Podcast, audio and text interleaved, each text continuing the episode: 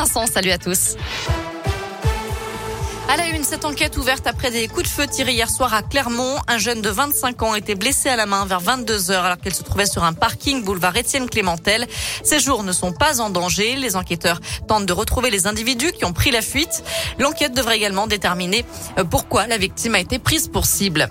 Par ailleurs, une enquête se poursuit après le drame de Champétière lundi après-midi. Un homme d'une soixantaine d'années, bien connu dans ce village de 300 habitants, près d'Ambert, a été tué à coups de fusil par son voisin. La piste du conflit de voisinage, justement, se confirme d'heure en heure d'après la montagne.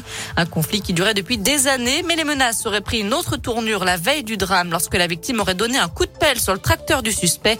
Ce dernier aurait alors menacé de revenir armé. Il pourrait donc être mis en examen pour assassinat si la préméditation est reconnue.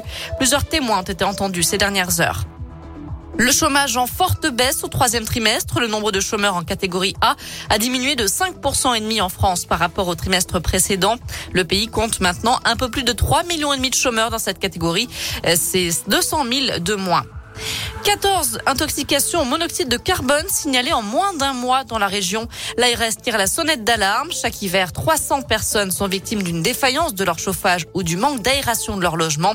L'Agence régionale de santé au Vin-de-Rhône-Alpes rappelle quelques règles pour éviter ce genre d'accident qui peut conduire parfois au coma, voire même au décès dans les cas les plus graves.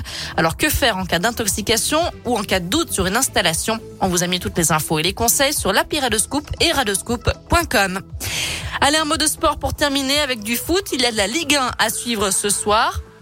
Et un match à rejouer. Nice-Marseille, c'était l'affiche de la troisième journée qui avait été interrompue en août dernier après des incidents entre supporters.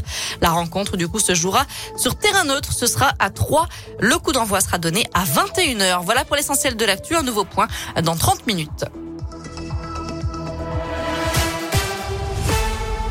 Merci beaucoup Noémie. L'actu